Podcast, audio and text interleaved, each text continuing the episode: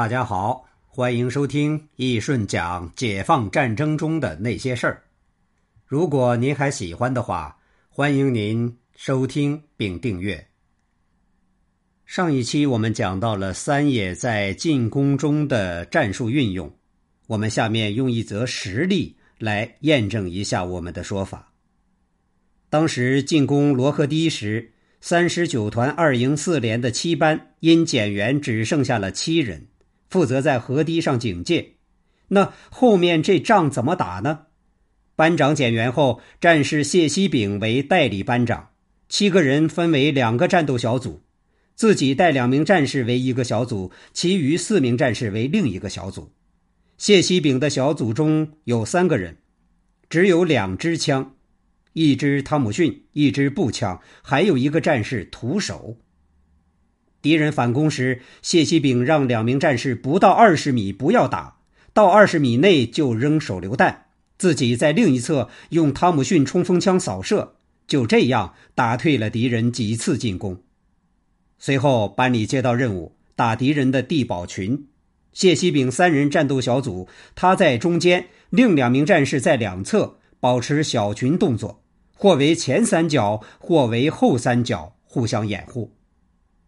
遇到敌人的地堡后，谢希炳以汤姆逊扫射封锁地堡枪眼，其他战士则冲上去塞手榴弹和小包炸药，连续打掉了两个地堡，但也减员一人。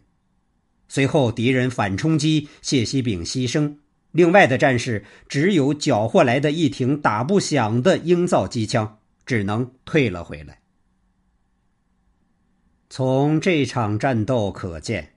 三野的基本班组战术虽然不叫三三制，而是更多称为小群战术，在战斗中强调三角队形，但本质基本是一样的，也是化大群为小群，以小组间的配合去发挥最基础的战斗力。那么，在长津湖战役的总结中，为什么会出现不少批评密集队形冲击的情况呢？这就要谈一谈该如何理解的问题了。很多人看字面意思，以为密集冲锋就是电影的那种密集程度，其实那是不可能的。二十军和二十七军不是没打过硬仗的地方部队，而是我军的老牌精锐了。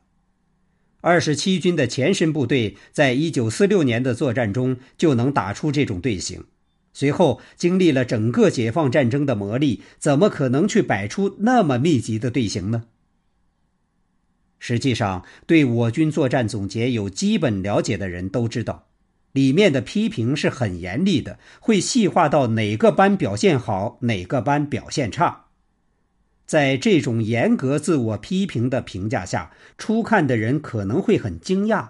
如果简单以自己的理解去揣度。那就会出现问题。在这里，我们也插一句别的：现在不少人对美军是少爷兵的说法很不满意，认为美军明明很强，为什么是少爷兵呢？其实，美军的作战能力的确很强，但美军是少爷兵，恰恰是志愿军自己的评价。很多志愿军老兵在纪录片中都说过，美军飞机大炮很猛。但步兵战斗力弱，是少爷兵等等类似的评价。在志愿军战士眼中，美军步兵不行，是少爷兵，那是相较于他们而言的。很多人恰恰忽视了志愿军战士们的评价这一基础条件，那自然就理解不对了。换句话说，学校里的学霸或公司里的骨干说这道题这个技术不难，其他人真觉得也不难的话，你去试试。这只是志愿军老兵相对于他们而言对美军做出的评价。那么，回到关于密集队形的探讨，多大的密度算是密集呢？我们下一期接着讲。